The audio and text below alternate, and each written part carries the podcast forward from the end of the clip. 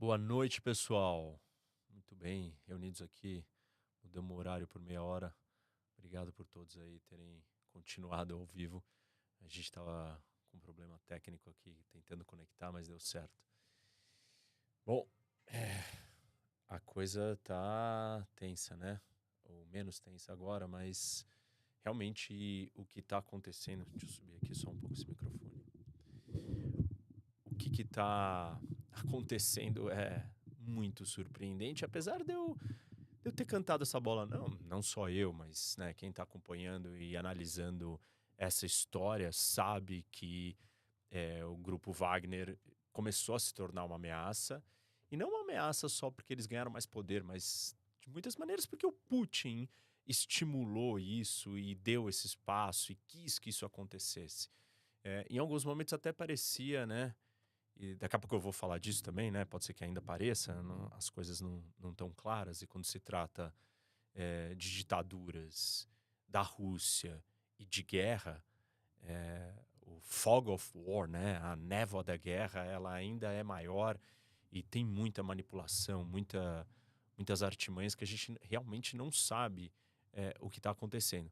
Mas o fato era que o Putin ele, ele estimulou isso e, e ele queria de alguma forma que de repente o Prigozhin confrontasse os seus generais.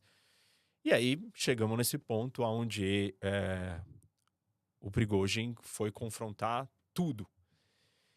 Assim, tem as coisas ainda estão acontecendo e, e, a gente tem que tomar cuidado, né? Porque algumas horas atrás, quando eu postei o vídeo da live, que eu ia fazer a live, é, a Rússia estava assim à beira de um de um golpe militar.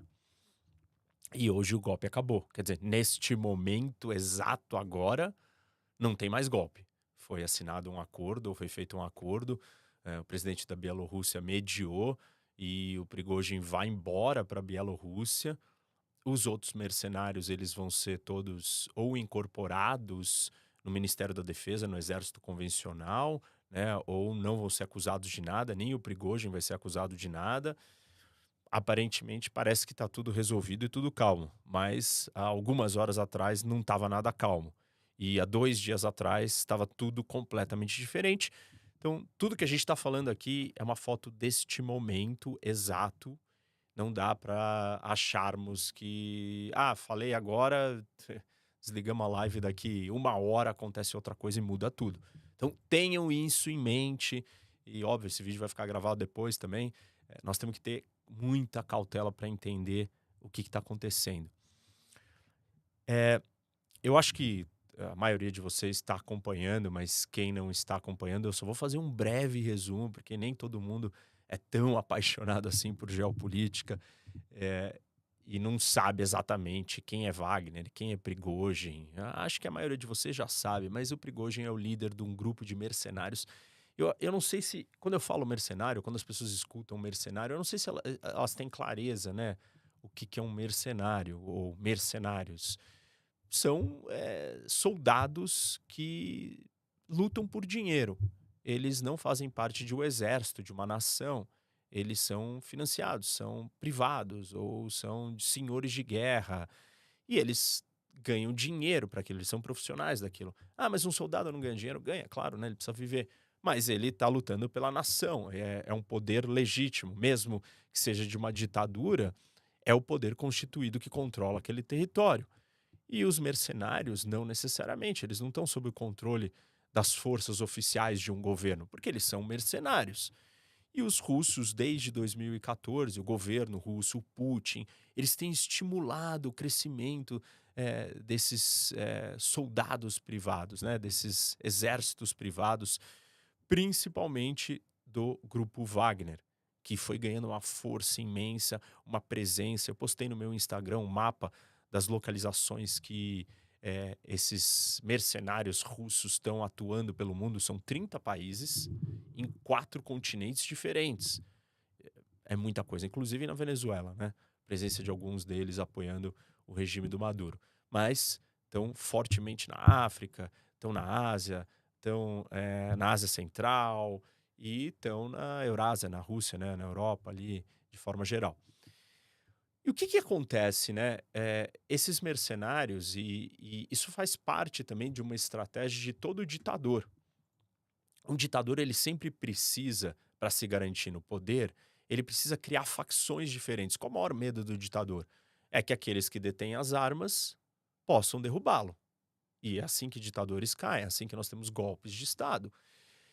Para o ditador sobreviver, ele não pode deixar que nenhuma força é, militar ou nenhuma força que use armas, nenhuma força de segurança seja mais forte que todas as outras.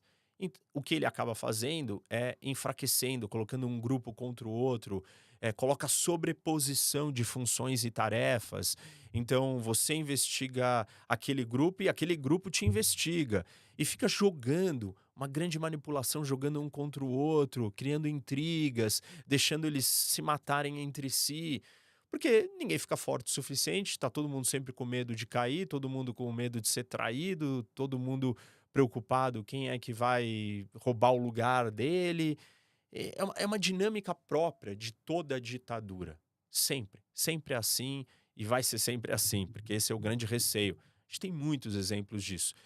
E o Putin, óbvio, que não fez diferente, né? Então ele o tempo inteiro está estimulando essa história toda com o Prigozhin, está estimulando o grupo Wagner, é, mudou a liderança, o comando do exército já na, desde que começou a guerra na Ucrânia. E ele vai fazendo tudo isso para, enfim, ganhar espaço, provocar os militares e se garantir que ele também tem uma força paralela fiel a ele, que pode contrapor os militares. E de repente essa força paralela se voltou contra ele. O Prigozhin, né, o líder da Wagner, ele disse que os soldados dele, primeiro não estavam recebendo munição e depois é, a incompetência do exército russo. Ele começou a criticar abertamente os comandantes Shoigu e outros e, com, e todo o exército russo como no geral e falando que a guerra é, é um fracasso, que eles não deveriam estar na guerra. E aí eles começaram a ter problemas, né? Os mercenários lutando ali não estavam recebendo as munições, não estavam é, tendo o apoio que eles precisavam, segundo o Prigozhin. E na última situação que aconteceu, ele disse que ele foi atacado pelas forças militares russas. E aí então ele abandona a Ucrânia e vai para uma cidade né, no, no sul da, da Rússia, na fronteira quase com a Ucrânia, na fronteira com o Mar Negro, e dali ele captura essa cidade, e essa cidade é importante porque ela tem o comando do, é, do sul militar russo, e ele captura, assim, relativamente fácil a cidade.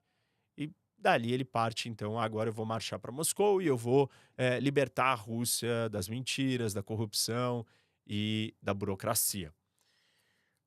O Prigozhin, ele é um cara é, assim, muito habilidoso, durão, nacionalista, autoritário, sanguinário. E ele, ele é habilidoso com uma ferramenta que o Putin não gosta. O Putin é avesso às redes sociais, avesso à internet, avesso à forma digital de, de comunicação. E o Prigozhin não. Na verdade, todo esse quase golpe, essa rebelião, sei lá como a gente pode chamar isso, essa, é, quase guerra civil, ela foi basicamente comandada né, ou efetuada pelo Telegram. E aí quem estava acompanhando mais de perto viu o quanto as notícias, ou as informações, ou o áudio, ou o comando para cá e para lá era dado pelo Prigozhin pelo Telegram. Além disso, ele tem toda uma estrutura de produção de vídeos e ele meio que aprendeu ou entendeu isso com o Navalny, né, que é um opositor do Putin que está preso, que inclusive tem um filme muito bom, um documentário dele é, que ganhou o Oscar de melhor filme, de melhor documentário, e é fantástico, fenomenal, vocês têm que assistir. E o Navalny também é muito bom, tem redes sociais imensas, tem um YouTube com milhões de seguidores. Tá preso, mas é um opositor do Putin, é talvez alguém que pudesse ser um, um próximo líder da Rússia. Mas voltando para o Prigozhin, que ele, ele, ele realmente aprendeu a usar essa ferramenta. E muito do que ele fez, é, assim, poucos, pouco sangue precisou ser derramado. Ele rapidamente foi mandando as notícias, foi avançando e foi conquistando o espaço e começou e chegou muito perto de Moscou.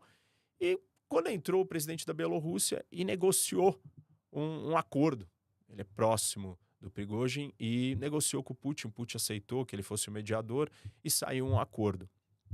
E aí, no primeiro momento, eles iriam acusar né, é, é, criminalmente ele de um golpe. Depois voltaram atrás e falaram que todas as acusações seriam retiradas e que agora ele poderia é, ou sairia do país e iria para Bielorrússia. E claro, assim, tem três grandes narrativas aí que eu estou escutando que as pessoas repetem.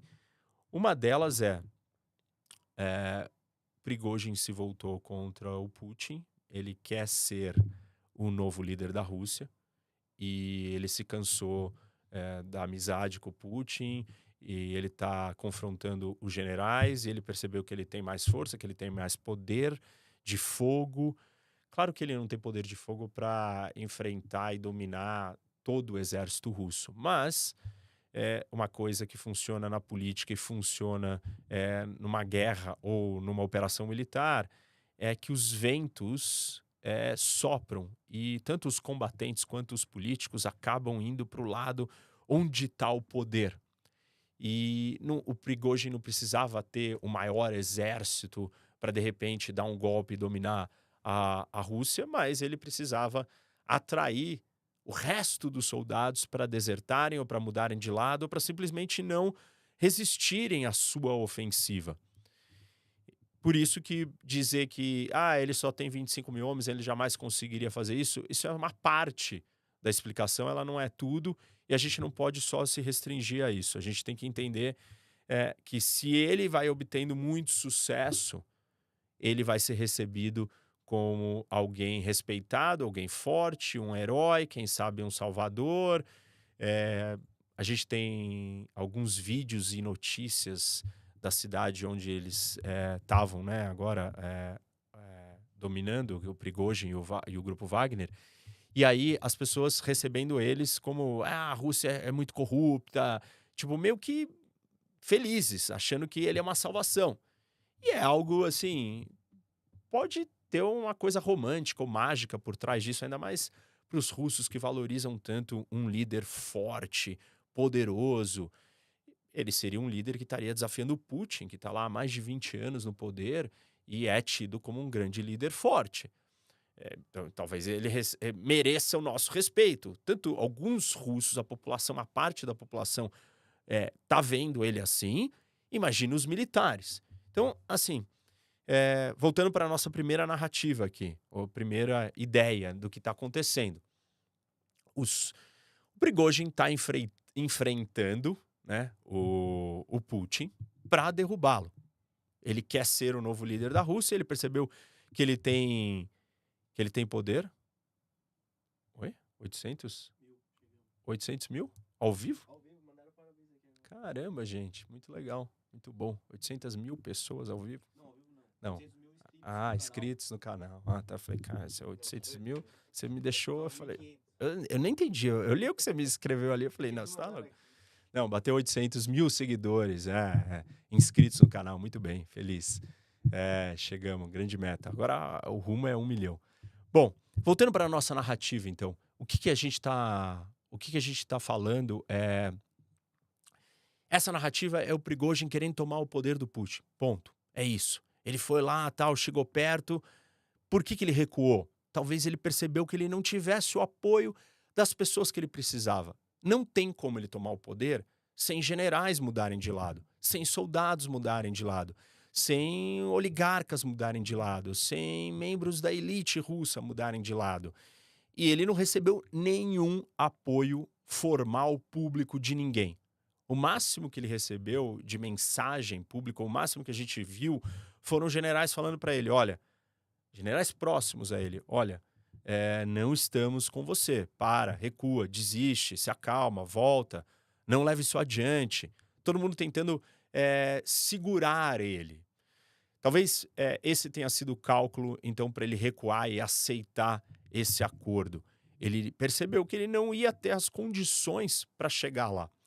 E aí, óbvio que dentro dessa narrativa e dentro dessa realidade, a gente tem que perguntar o seguinte: ele é uma figura apropriada para assumir o lugar do Putin? Ele já ficou nove anos preso, né? E, e ele é de São Petersburgo também.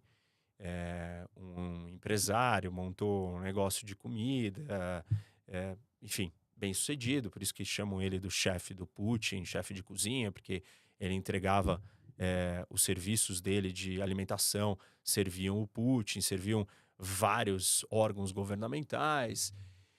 Mas ele é um. Aí você pensa assim, bom, mas ele é, ele é um cara talvez é, mais sanguinário, mais bruto, mais, né? Não sei, ele não é igual ao Putin.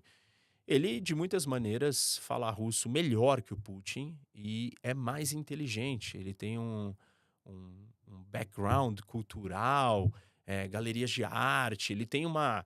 Ele faz parte de, dessa elite aí, talvez cultural ou intelectual é, da Rússia, apesar de ter ficado preso um tempão. Então ele tem esse lado bruto, sanguinário, mas ele também tem um outro lado é, mais culto, elevado. É, também ficou claro nos vídeos dele aí que ele tem um problema com matemática, ele não sabe contar direito. É, isso ficou evidente. Bom, é, então acho que ele percebeu que ele não tinha como dar o golpe e recuou. E aí agora então foi para essa situação nova que ele vai ficar na Bielorrússia. Não sei quanto tempo vai durar isso, mas depois no final a gente volta para essa realidade e quais são os possíveis cenários dali para frente, eu vou falar disso. Agora vamos continuar com, os nossas, com as nossas narrativas. Uma outra narrativa é, que todo mundo está repetindo é: ah, tudo isso não passa de um grande plano do Putin para é, retirar as tropas da Ucrânia e dizer que tem um outro problema é, na Rússia, então ele não vai continuar a guerra na Ucrânia e aí ele não tem que sair como derrotado. Bom, assim, esse, essa narrativa para mim é a, é a mais problemática e é que menos para de pé. Primeiro porque, assim, não importa qual desculpa se dê ou aconteça, você retirar as tropas da Ucrânia no momento que elas estão agora, na situação que elas estão, isso claramente é uma derrota e vai ser percebido como uma derrota. E assim, vamos, vamos entender a dinâmica do que está acontecendo aqui. É, se foi ou não combinado entre o Prigozhin e o Putin, para todo mundo, houve uma tentativa de golpe. Então, para a percepção popular dos russos e do mundo, o Putin, ele é um cara mais fraco hoje. Hoje o Putin é muito mais fraco do que ele era cinco dias atrás. Ele é incapaz de manter a ordem, o controle do país, ele é incapaz de sequer antever uma tentativa de golpe e ele não foi capaz de conter o golpe inicialmente. É, como que ele poderia ter feito isso? Depois eu tento falar um pouco disso, mas é, tento aprofundar nessa história. Ou seja, se ele não fez isso, e além de tudo isso, ele vai lá e vai retirar os soldados da Ucrânia, ele vai ter perdido a guerra da Ucrânia. Ele vai ter sido derrotado. Amanhã, se ele faz isso amanhã, depois de amanhã, os ucranianos estão festejando e pulando nas ruas com as bandeiras ucranianas na mão, cantando: Somos vitoriosos. E quem, se eles são os vitoriosos, quem é o derrotado? Quem invadiu a Ucrânia? Foi a Rússia. Ou seja, se isso acontecer, claramente o Putin vai ter uma outra derrota e ele vai estar tá mais fraco ainda. É dobrar a aposta da percepção de fraqueza e de vulnerabilidade que ele está nesse momento de hoje. Não faz nenhum sentido retirar as tropas da Ucrânia agora. É claro, elas podem se retirar sozinha? podem pode acontecer várias coisas. Pode ter um pode ter deserções massificadas, pode acontecer outras coisas que estão fora do controle do Putin. É diferente da ideia ou da narrativa que o Putin está planejando ou planejou fazer tudo isso como uma grande máscara, uma maquiagem para retirar as tropas dali. Se ele fizer isso, ele está facilitando e muito a, a sua queda. Ele está numa posição mostrando ainda mais fraqueza perante todo mundo. Opinião pública, Ocidente, os outros grupos internos. Então, não, não me parece é, que isso faça algum sentido. Como eu disse, pode acontecer? Pode. Por quê? Porque aí o. É, porque situações no exército podem é, entrar em colapso, é, o Prigozhin pode voltar agora da Bielorrússia, sei lá, alguma coisa pode acontecer. Ele pode recrutar mais gente. Enfim, eu acho que essa narrativa ela não, ela não faz sentido nenhum, até porque é, tem um ponto importante, gente. É, a posição de defesa que a Rússia está hoje, a quantidade de território que ela está é, ocupando, já não é o mesmo território que ela ocupou antes. E ela criou uma linha de defesa, como eu já expliquei aqui para vocês na live duas semanas atrás, que era a contraofensiva ucraniana, falei da contraofensiva ucraniana. A linha de defesa russa está muito bem estruturada. E os ucranianos ainda não provaram que eles conseguem romper esta linha de defesa. O nível da ofensiva ucraniana para esse estágio da guerra é diferente de tudo que a gente já assistiu até agora. Nós não vimos isso sendo testado. Os ucranianos estão timidamente, cautelosa, cautelosamente testando e planejando aonde vai vir essa grande ofensiva. Ela não foi feita. A gente não sabe se a Ucrânia vai ser bem sucedida. A gente não sabe qual é a capacidade do efetivo ucraniano em é, operar esses novos equipamentos militares. A gente não sabe quanto dessa reposição de soldados ucranianos e, que foram treinados, que são civis e não militares profissionais, vão conseguir executar um combate bem feito. Isso não, não, não se sabe isso. É, sim, a Ucrânia está numa posição melhor, ela tem mais armamento, ela está se preparando para essa ofensiva há um tempão, mas ela vai operar de uma forma diferente do que ela operou até agora. Até porque os russos também estão entrincheirados, estão fixos nessa linha de defesa. Não tem porque agora que você está nessa linha de defesa, você não testou, ninguém viu qual é esse poder de fogo ucraniano, você abandonar tudo e sair. Vai parecer uma grande retirada, é, um grande recuo, uma grande derrota. E assim, isso vai ter um impacto muito grande internamente para o Putin, para a Rússia e para todo mundo.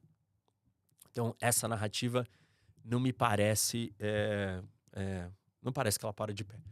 Terceira narrativa. Putin e Prigozhin combinaram toda essa história. E aí é, é tudo parte de um grande teatro, aonde ele simulou que ia fazer isso. Qual o intuito de fazer? Simulou não, né? Ele simulou com o Putin, mas ele fez isso até um determinado momento e depois recuou. Por que, que ele faria isso?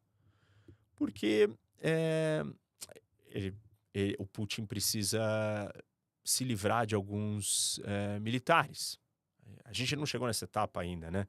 Porque o fato de ele ter feito um acordo com o Prigozhin, depois vai ter que ter uma discussão interna que parte do exército russo falhou em conter o avanço do Prigozhin, que parte do exército russo falhou em permitir que ele conquistasse uma cidade com um comando e uma cidade importantíssima para a guerra da Ucrânia. Então, assim, o que, que é, nós estamos aqui esperando é ver qual é o próximo passo. Putin. Tá tudo bem aí? Bateria. Beleza. Pega uma bateria aí antes que a gente pare bem na hora. É importante aqui. É, então, assim, vai ter uma limpeza dentro do exército russo. A gente não sabe qual vai ser, mas isso vai acontecer. Essa é uma próxima etapa. Essa etapa, ela é real. E aí, talvez essa, esse fosse o interesse do Putin. Talvez o Putin precisasse de uma situação como essa para mudar as coisas. Ou talvez ele só estivesse fazendo esse jogo clássico que eu expliquei para vocês no começo, da live, que é essa ideia de todo ditador jogar um contra o outro, enfraquecer um lado quando ele sente que alguém está ficando forte, é, criar dinâmicas de pânico e terror em todo mundo, sei lá, esse tipo de coisa é, que pode ser parte. Quais são os problemas dessa narrativa? É, houveram ataques reais, né? Houve confronto real. tipo, Prigozhin, ele, ele avançou, tal, eles derrubaram helicópteros, houve combate, houve um choque. Ele está publicamente confrontando o Estado. O Putin veio a público e fez um pronunciamento. E foi um pronunciamento sério. Ele disse que ele não vai permitir uma nova guerra civil na Rússia. E até o momento, o vilão é o Prigozhin. E aí é difícil você é, ter caminhado para esse lado e depois desconstruir toda essa história. Então, essa, essa, essa narrativa, essa terceira ideia que eles estão combinados, ela é difícil de dar a volta, né? Mas toda essa história tá cheia de plot twists, como eu coloquei no meu Instagram ontem de madrugada, é, quando começou a acontecer as primeiras coisas, nem sabia exatamente. Até postei no Insta com o horário ali, é, nem sabíamos o que iria acontecer, né? Nem sabíamos se era uma tentativa de golpe, se ele iria marchar. Ele só estava atacando uns soldados russos ainda. Ele não estava dizendo que ele iria para Moscou, o Wagner, o Prigozhin, os mercenários. E eu já tinha, eu coloquei ali, escrevi um roteiro. Olha, a Rússia é, invade a Ucrânia e não se dá bem, recua. A Ucrânia começa a avançar, é, Rússia começa a ter problemas, traz um mercenário para dentro da guerra, como uma suposta salvação. De repente, esse mercenário se volta contra os soldados russos e aí parte para derrubar o próprio governo do Putin e a Ucrânia ganha a guerra. Esse é um, é um grande é, é, plot twist. É, então, sei lá, é possível essa terceira narrativa. É, existe algum, algum elemento aí que não está claro, que talvez dá para conectar os pontos, mas eu não, eu não consigo ver isso como algo assim. É, qual é a lógica? Precisa fazer tudo isso só para se livrar de alguns generais? É, quanto que a imagem do Putin saiu abalada? Pela primeira vez na história, gente, em vinte e poucos anos dele no poder, nós imaginamos uma situação sem o Putin se cogitou, se começou a falar disso. Isso é muito ruim para um ditador e o Putin sabe muito bem disso. Ele nunca deixou surgir uma figura opositora. Tanto que o Navalny está lá preso é, e todas as pessoas que estão ao lado dele sempre são apagadas, são instituições, são órgãos de segurança sem rosto, sem, sem uma pessoa que tem é, uma presença, um espaço. E o Prigozhin ocupou essa lacuna. E isso, mesmo que ele seja um amigo do Putin, né, até o momento, e mesmo que tenha sido combinado, que eles estejam combinados, pensa nisso, pensa na loucura. É óbvio que ele vai se sentir é, com força ou com capacidade de ir lá e falar: olha, por que, que eu não tiro o, o Putin de uma vez? E eu não viro o governante da Rússia. Então, é, eu acho que essa também não é uma narrativa plausível. É, o que me parece mesmo é isso que está acontecendo, a primeira narrativa que eu expliquei para vocês. Prigozhin resolveu se voltar contra o governo da Rússia. Aí cabem algumas perguntas. Até que ponto é contra o Putin? É, eventualmente sim, né? Porque se quer marchar para Moscou, por quê? Então, ele já tem um senso é, de que ele pode ser esse substituto. A segunda narrativa é: tudo isso é parte de um plano do Putin para retirar as tropas da Ucrânia. É, expliquei por quê. E a terceira narrativa: Prigozhin e Putin combinaram isso para fazer uma limpa, é, para o Putin fazer uma limpa ou é, reorganizar as coisas internamente. Acho menos provável também. Então, vamos falar um pouco dessa primeira narrativa, que é, é o que aconteceu. Agora, por que aconteceu, como aconteceu, quais são os próximos passos? são perguntas abertas, muito difíceis de responder. A gente pode imaginar, fazer alguns cenários aqui é, para exercitar, né? Primeira coisa que muita gente pode estar tá se perguntando é por que, é, que, que o Putin poderia fazer para eliminar né, o, o Wagner e os mercenários no combate ali mesmo, antes de ser feito o acordo ele poderia usar a força aérea russa. para bombardeá-los. E não o fez por quê? Porque você vai jogar bombas dentro de aviões, de caças, dentro do território russo, contra mercenários, você vai matar civis, você vai matar crianças, você vai matar cidadãos russos. E aí o Putin vai ordenar isso? aí ele está pedindo, né, para gerar toda uma uma revolta, até mesmo com os próprios militares. Porque iam matar, e nessa situação, nesse tipo de confronto, com essa resposta, até militares russos, é, soldados russos iriam morrer. E aí acho que, então, não, não, não tinha como ele fazer. É, não tinha como ele segurar. O que ele tinha que ter feito era soldados ali combatendo. E soldados parecem ser muito inferiores. Na verdade, a gente já sabia disso. A gente já sabe que o grupo Wagner, os mercenários, são superiores em combate à maioria é, do exército russo.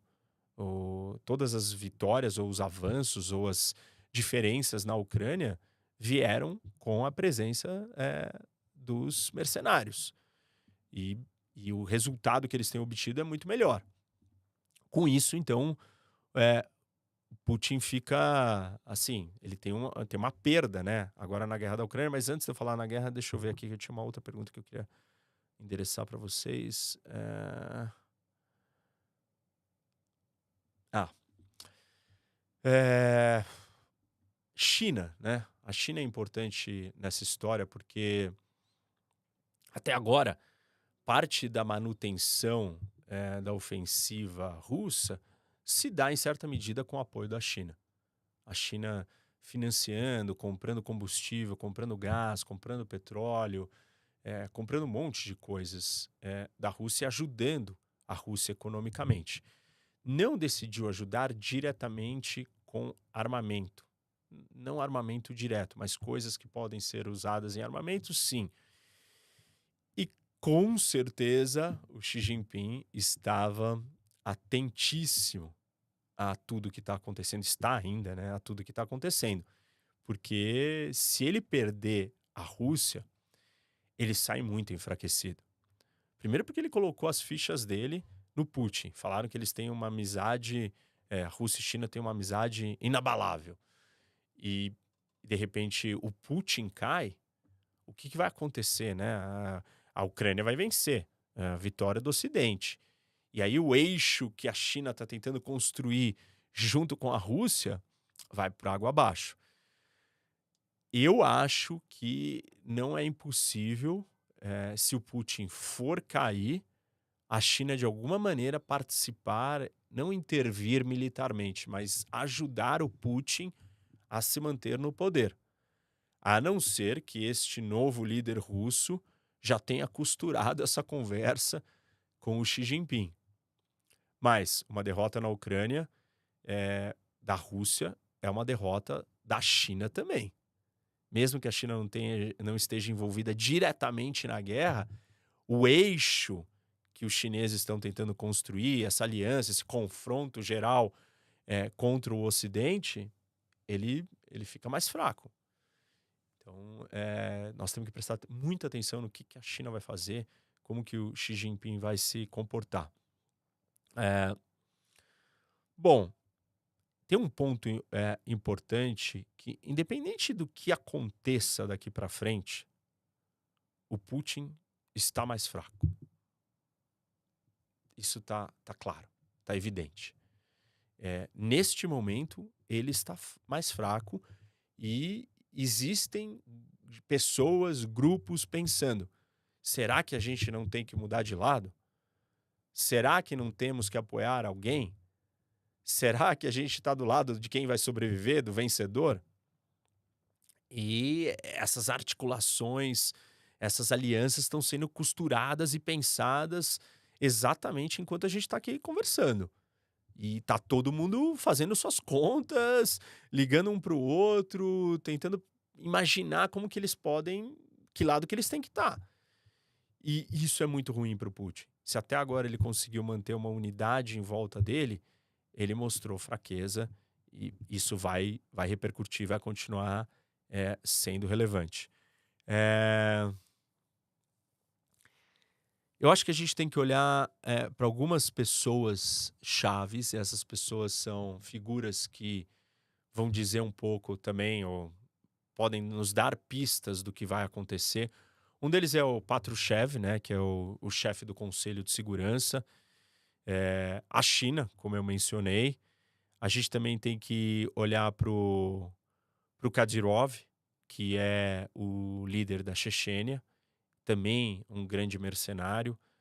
É, uma das coisas que pode acontecer, uma das consequências né, dessa história toda, não é só a derrubada do Putin, mas é a fragmentação da Rússia e a Rússia entrar numa espiral de colapso.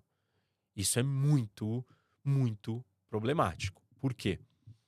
Porque simplesmente nós estamos lidando com um território imenso, com muitas etnias, muitas nações diferentes lá dentro, tem vários movimentos separatistas. O nível dessa instabilidade, ela tem sempre sido mantida historicamente com uma autoridade central forte.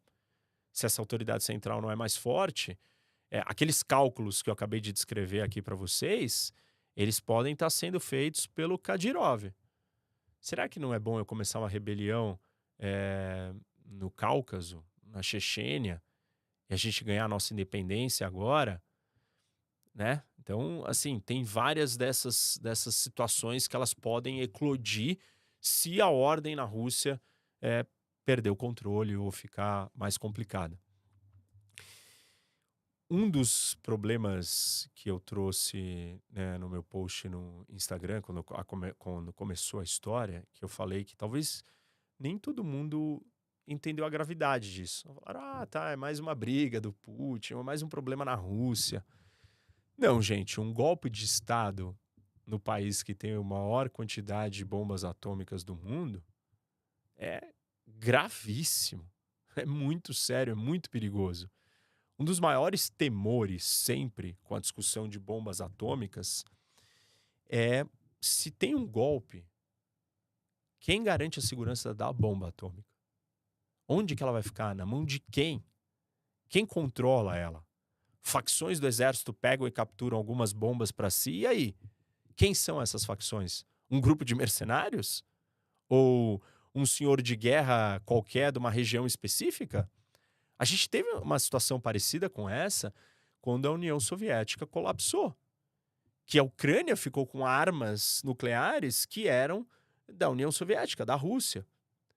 E isso foi toda uma discussão que acabou é, se encerrando num acordo né, é, de Bucareste, o, é, o nome do acordo, entre a Ucrânia, Rússia e patrocinado pelo Ocidente, com Estados Unidos, Reino Unido, França, todos ali participando.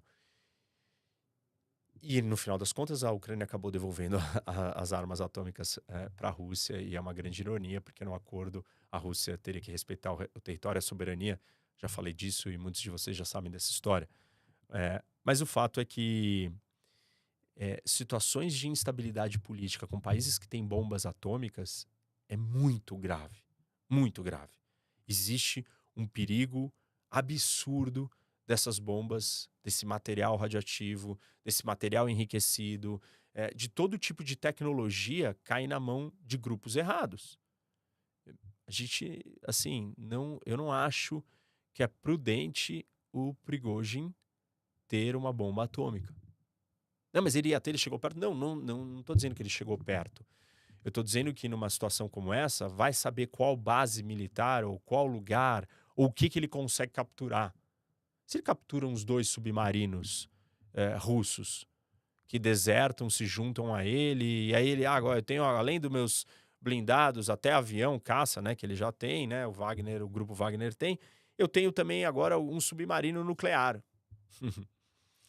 então, a gente tem que tomar muito cuidado. É, eu sei que tinha muita gente torcendo para a queda do Putin, mas o que pode vir depois, talvez possa ser ainda pior, ou a instabilidade posterior pode ser ainda pior.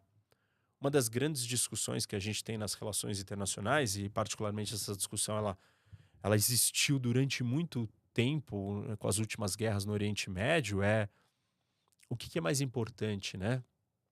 A democracia ou a ordem? E uma da, talvez das lições que se tirou dos confrontos no Oriente Médio, tanto por parte dos países da região quanto por parte dos países de fora, do Ocidente inclusive, é que o valor que a ordem tem é assim, ela não pode ser subestimada. Se o processo para a democracia for um caos completo, uma anarquia total, uma desordem, uma falência absoluta do Estado, vai surgir estados islâmicos, senhores da guerra, mercenários de todo tipo. Isso é assim, é um pesadelo. Então, nós temos que só ter cuidado como que esse processo vai acontecer. Claro que a Rússia é, já passou por essas etapas muitas vezes e, de uma certa forma, é um território muito grande, é um lugar muito grande, conseguiu se manter minimamente estruturado.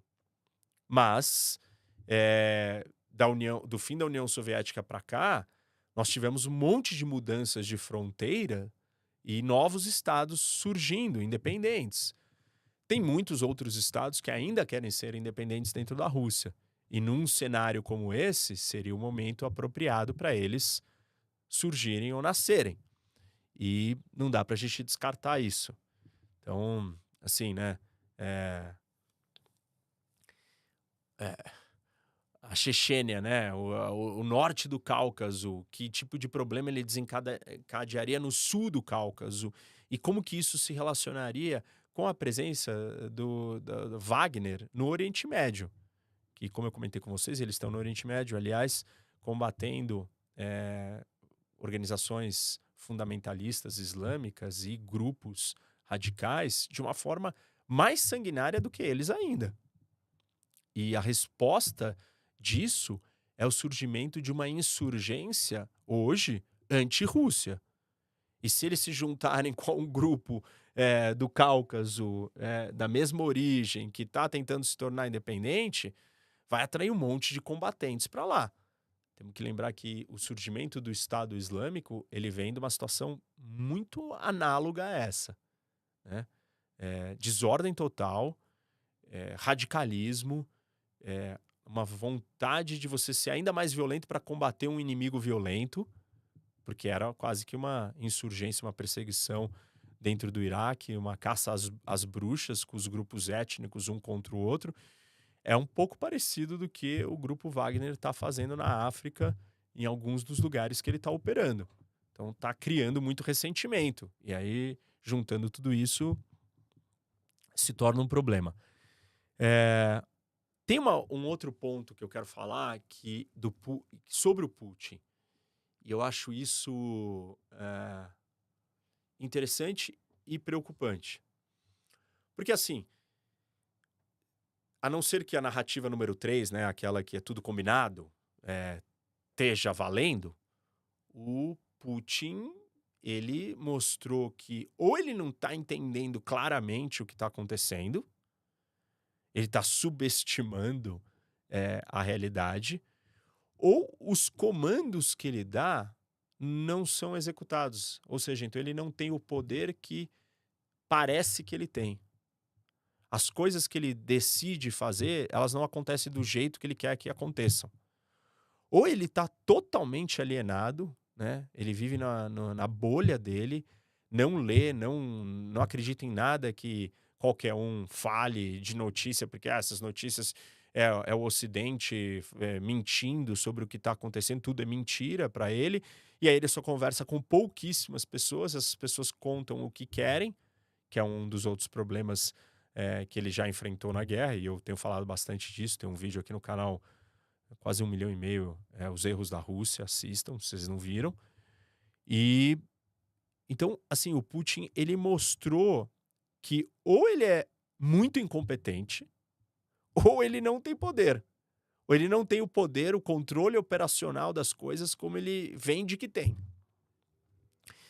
E aí, eu, assim, tá parecendo que é, as lições dele, né, o conhecimento dele sobre como gerenciar uma ditadura não estão indo tão bem.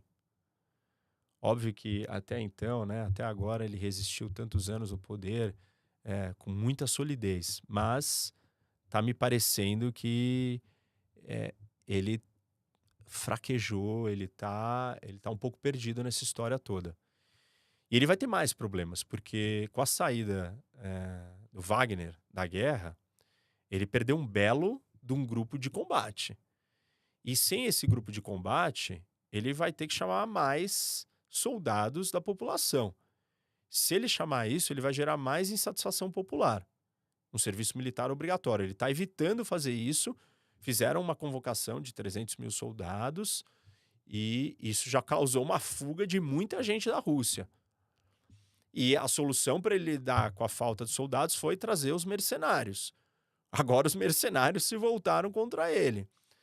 Então, quanto mais tempo ele fica ali, a coisa está ficando mais complicada para ele. E mais difícil vai ser é, dele gerenciar. Quando eu falo isso, cuidado, né, gente? Porque as pessoas têm uma tendência a levar a ferro e fogo. Eu não estou é, subestimando o Putin. E um erro e alguns tropeços dele não significam que ele vai errar na próxima jogada, na próxima rodada. Não podemos é, superestimá-lo nem subestimá-lo. Mas é, uma, é difícil de ler e equilibrar onde que ele que ele está acertando e onde ele está errando. Me parece que nos últimos meses ele tem errado bastante. A situação está ficando mais difícil, está ficando mais complicada. Isso significa que ele vai errar completamente? Também não, não dá para a gente dizer isso. Ele está lá há vinte e tantos anos. Ele conseguiu sobreviver. Mas eu acho que ele demorou demais para lidar com o Prigogine, para encerrar essa história, ou para mudar o que ele tinha que mudar. Ou o poder dele não está chegando na ponta. Ou estão falando para ele, não, está resolvido aquilo ali. Aí, de repente, descobre que não está resolvido. E assim vai. É... Eu eu, uh, um ponto que eu comentei e que eu acho que vale reforçar aqui é a ideia do papel das mídias sociais, das redes, da tecnologia. É, Prigogine usando isso muito bem. É, a gente viu um monte de vídeos, um monte de imagens. Ele tem sempre gente com ele filmando. Ele é muito ativo. Ele está no Telegram ali se comunicando, é, explicando, contando, falando o que está acontecendo são mensagens que ele manda e resolve. Ah, pronto, agora estamos nos retirando e retira todo mundo pelo Telegram. Não é assim, não são o, o, coisas muito distantes. Então, hoje a guerra, né, uma, uma guerra, ela precisa ter esse elemento, esse, esse lado. Vide o Zelensky e a Ucrânia.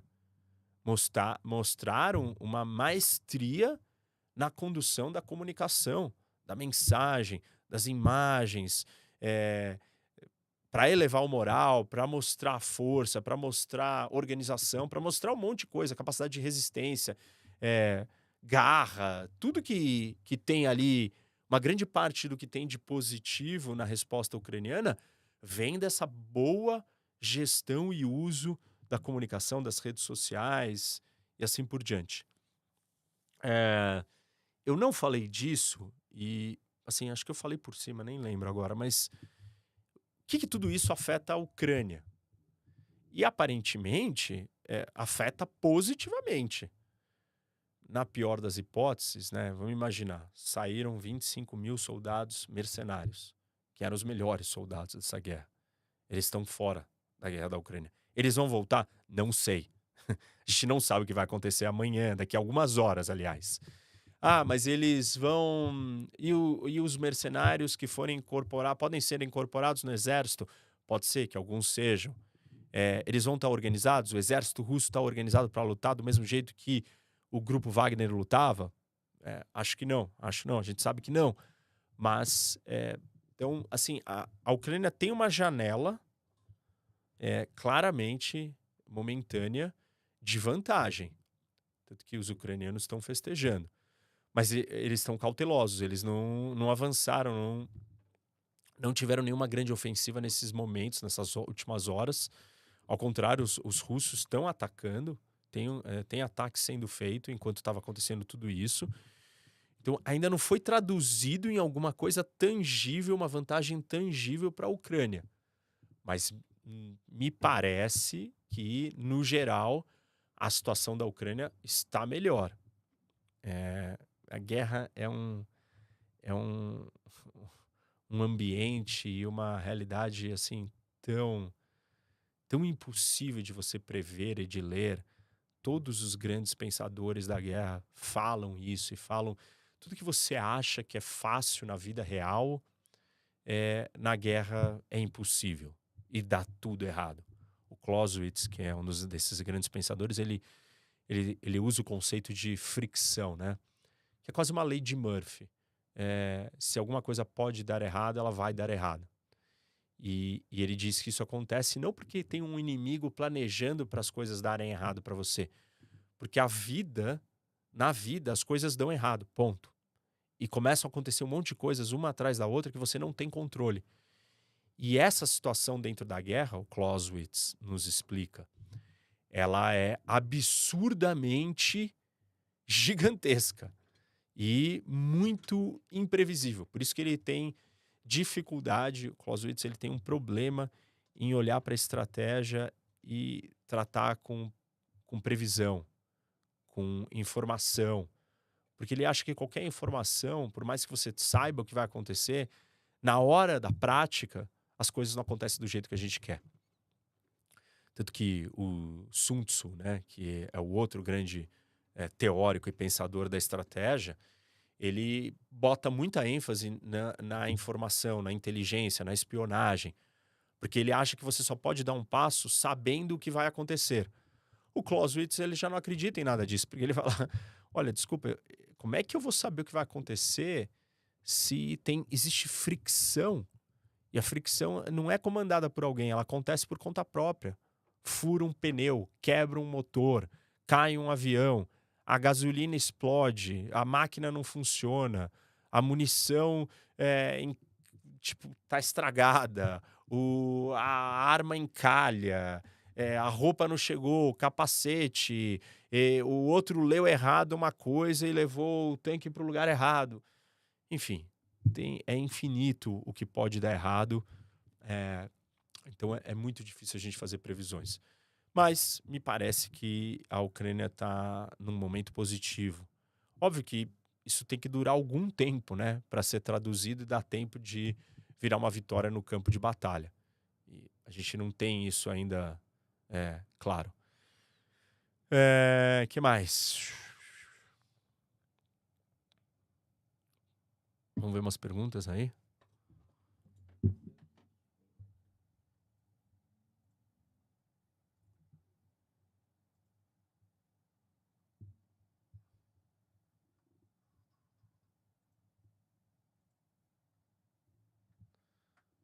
Tem aí?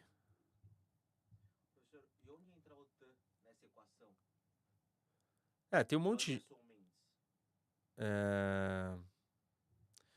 Tem um monte de gente que tá falando que a OTAN, os Estados Unidos estão financiando o Prigozhin. O Prigozhin ele é um puro e único produto do Putin. E assim, se ele recebesse um centavo é, da OTAN, o Putin já teria eliminado ele faz tempo. A relação que os dois têm, e aí vai um alerta, né? Se você acredita na terceira narrativa de que o Putin está combinado é, com o Prigozhin, você não pode acreditar na ideia que a OTAN está dando dinheiro para o é, pro grupo Wagner. E que, na verdade, o Prigozhin e o grupo Wagner são um braço de operações do Ocidente. Não dá para você acreditar nessas duas coisas. Não tem como. É, mas, assim, não tem nenhuma relação é, ele com, a, com o Ocidente ou com a OTAN. Uma coisa que aconteceu agora e o Wall Street Journal é, noticiou foi que os Estados Unidos decidiu atrasar a imposição de sanções mais severas contra o grupo Wagner. Vejam bem, atrasar a imposição de sanções mais severas que estavam planejadas para ser colocadas. Por quê? Óbvio, aí sim, não vamos dificultar a vida do grupo Wagner se ele está em choque com o Putin. Isso é diferente de estar financiando ele, um, dois. Até então, ele cresceu e nasceu nos braços, no guarda-chuva de proteção do Putin. Se ele não serve mais para o Putin, é, agora todos os defensores do Putin vão vir e vão ficar só enaltecendo e, e, falando não é que ele era da ele é da OTAN. Bom, até agora ele não foi da OTAN, ele era servia os propósitos do Putin. Então, essa é a relação é, dele com o Prigozhin. É, outra posição importante falar aqui: os países europeus os europeus e os Estados Unidos estão muito preocupados em não dizer nada, não se posicionar oficialmente. A mídia americana está falando, claro, gente. A mídia americana ela, ela é livre. Democracias têm mídia livre. Para aqueles que não acreditam nisso, é porque não entendem o que é democracia e não acreditam em democracia. E não sabem conceber o que é uma democracia. É, então a mídia americana vai falar o que ela quiser e ela tá. Essa é a função dela. Ter liberdade para falar o que quiser, investigar o que quiser e retratar o que quiser. É, o governo americano e o governo europeu eles estão em contato para combinar que não querem falar do assunto, não querem tomar lado, não querem fazer pronunciamentos, não querem abrir a boca formalmente, publicamente, para não sinalizar nada para que isso não seja usado como narrativa por parte do Putin, por parte do Prigozhin, por parte de qualquer um dos lados para, enfim, desqualificar o outro, que a gente sabe que é isso que vai acontecer. Então, é... e é inteligente isso, e óbvio que tem que ser feito. É, politicamente vai ser muito fácil de quebrar qualquer coisa ou qualquer argumento é, que vier se o Ocidente tiver falado alguma coisa, se tivesse posicionado ou tomado um lado dada a rivalidade que existe. O que mais? Corre algum risco da Rússia começar a usar bomba nuclear tática contra a Ucrânia? Ah, corre o risco da Rússia usar bombas nucleares táticas. Corre, esse risco sempre existiu. A pergunta talvez agora é: o risco aumentou ou diminuiu? Eu tenderia a dizer que ele ele ficou igual talvez para uma tendência de aumentar. Não acho que ele diminuiu. É uma das coisas é, que, que eu li, uma, uma das ideias cogitadas é, para criar uma distração, né? Se ele realmente, isso no caso de o Putin estar em vias de ou à beira de ser derrubado com um golpe, né? Por uma operação de um grupo de mercenários muito grande que estava é, ganhando simpatizantes com metade do exército lutando contra a outra metade. Um grande motim, uma rebelião militar e, e a posição do Putin estivesse em risco. Um dos cenários cogitados é que ele pudesse usar uma bomba para distrair é, e conter e tirar a atenção daquilo tudo e se voltar para outro lugar. Outra coisa que não é usar uma bomba é ele atacar a usina nuclear ucraniana. Zaporizhia. E, e assim, se ele atacou a barragem, se ele atacasse a usina nuclear, que os ucranianos estão tentando tanto recuperar e não conseguem, esse é um dos grandes objetivos deles na contraofensiva, ele causaria um grande desastre na Ucrânia e isso conteria o avanço dos ucranianos e pararia e estaria uma atenção toda voltada para lá e diminuiria a possibilidade é, ou o risco desse golpe contra ele, porque as atenções iam se focar para um outro lugar. Talvez isso não ia ganhar o mesmo, não ia ter o mesmo, mesmo impulso.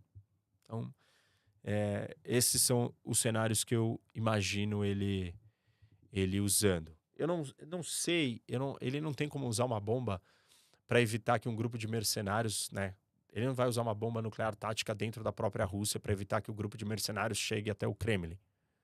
Isso ele não vai fazer. Não dá para ele fazer isso. É, que quem ele der essa ordem não vai executar essa ordem de jogar uma bomba dentro da própria Rússia. É, então, assim, o foco ele não está tanto agora na guerra da Ucrânia, mas ele está mais dentro desse conflito interno que está surgindo dentro da Rússia, que foi uma das coisas que muita gente, eu sempre, eu sempre falei isso e muitos outros também, que um dos jeitos da guerra acabar é o Putin sendo derrubado ou um confronto interno, um golpe, uma guerra civil. Golpes não são fáceis de acontecer, gente. A maioria dos golpes fracassa.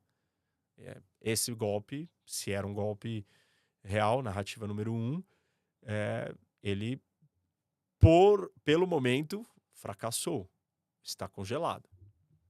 Próximo. O Yuri mandou um superchat e perguntou aqui, professor, o senhor acha que a China pode ajudar a Rússia nesse conflito interno?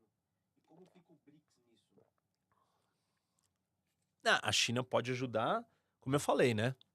Se ela quiser, é, e eu acho que se o Putin for cair, ela talvez tenha que se posicionar. Senão, o que, que adiantou toda essa, toda essa história, toda essa postura, toda essa aliança?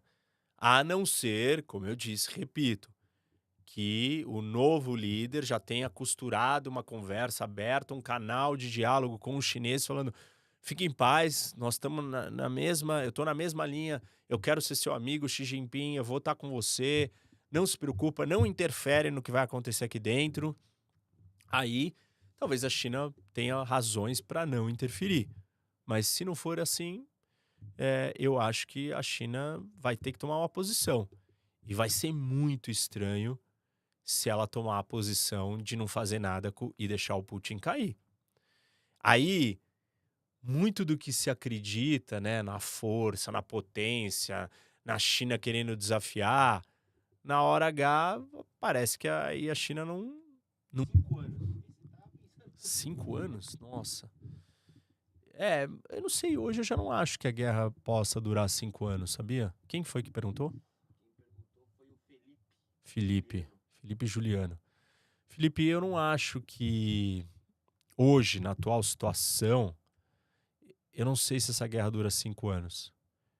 Eu, durante bastante tempo, sempre disse que é, era uma guerra mais longa, porque a Rússia tem capacidade de resistir, e, e se, o, se, ela, se a Ucrânia não tiver meios de vencer, a gente vai ficar num impasse, né? Num stalemate, que é uma, um congelamento ali das posições.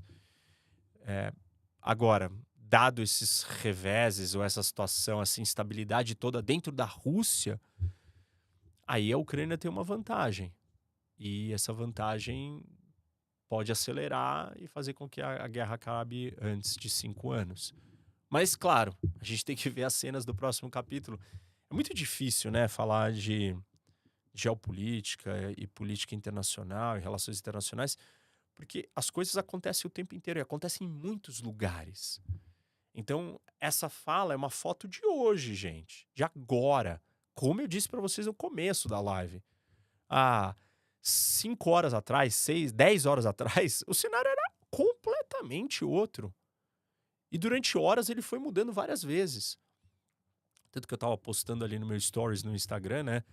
Acompanhando, assim, é, falando a cada de hora em hora ali. Fiz alguns posts explicando algumas coisas, mostrando uns mapas.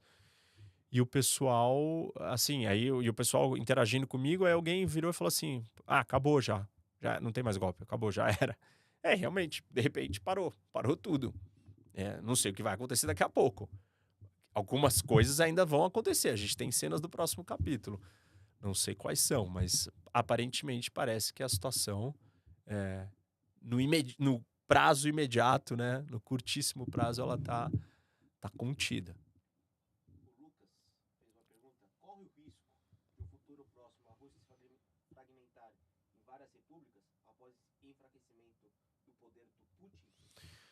Lucas pergunta se corre o risco da Rússia se fragmentar em várias repúblicas. Corre, eu falei disso, né? Acho que é, eu fui bem, bem nesse ponto. Eu não, eu não acho que, que esse risco acontece caso o Putin enfraqueça. Eu acho que isso acontece caso ele caia. Assim, o cenário de fragmentação total da Rússia é com a queda é, do líder. E o próximo líder não tenha a velocidade para organizar o país e manter tudo em ordem. Porque um momento de queda de um golpe de um líder, num país como a Rússia, com as características da Rússia, com as nações inseridas dentro da Rússia, ele ele está sofrendo a iminência de abrir um espaço, uma porta para que todo mundo fale: ah, agora é a hora, vamos embora, vamos se separar disso daqui. Então, múltiplas rebeliões e movimentos separatistas podem acontecer na hora desse golpe. Não foi o que aconteceu. Agora, como eu disse para vocês, as grandes figuras públicas é, importantes, nenhuma saiu publicamente para é, estar ao, ao, lado do Prigozhin. Todas ficaram com o Putin. Até o líder da Chechênia, é, Kadyrov, também foi lá e falou: não, não, eu vou lá combater o, o Prigozhin. Outra. E última. Muito bem, Paulo. Obrigado. Além de Pirozin e Navalny, que pode mobilizar a sociedade russa para rebelar contra o governo. E parabéns pelo trabalho, professor, esclarecendo o que é geopolítica ao Brasil. Fera demais. É, o Paulo mandou aqui um super chat pra gente. Obrigado, Paulo, pelo carinho, é, pelo reconhecimento e perguntou se existe alguém além do Prigozhin e do Navalny para contestar, desafiar o Putin. Olha, tem essas duas figuras aí que eu falei, né? É, o Kadyrov. É, não, é, não é alguém que ele quer desafiar o Putin, mas eu acho que ele tem essas ambições. Mas ele, ele é muito específico, de uma região é, única. Acho que os dois principais. O principal era o Navalny, mas ele está preso. Então, uma figura.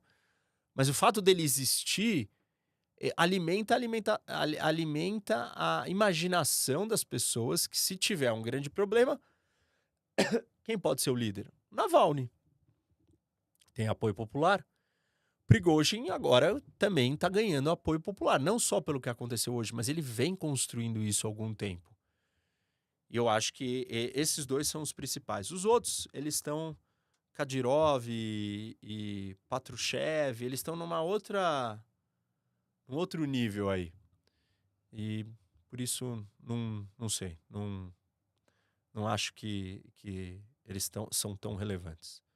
Mas obrigado aí de novo pelo reconhecimento. O, o Paulo, Paulo, Paulo é, falou do falou do trabalho aqui, agradeceu tá ensinando geopolítica e trazendo conteúdo para vocês gratuito. E muito bom que você gosta. Eu sei que tem muitos outros aí, muitos de vocês acompanham e adoram. recebo muitas mensagens de carinho e de reconhecimento e é, é muito gratificante. É muito bom dividir essa, essa troca aqui com vocês, é, poder debater, conversar e, assim, adoro debates e mesmo aquelas pessoas que discordam e criticam.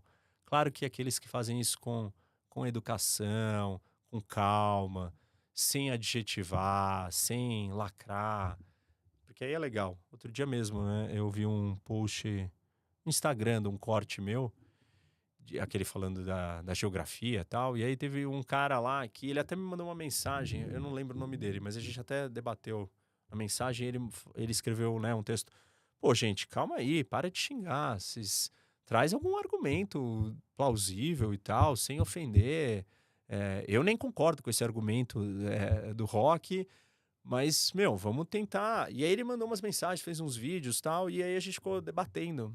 É, no... E, pô, super educado, muito legal. E, claro, ele não concorda, ele acha que no elemento geográfico não explica nada.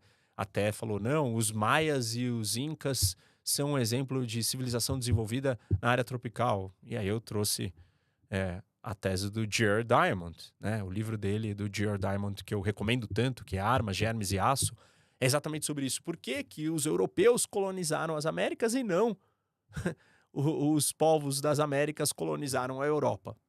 Porque claramente os povos é, europeus eram muito mais desenvolvidos que os povos daqui.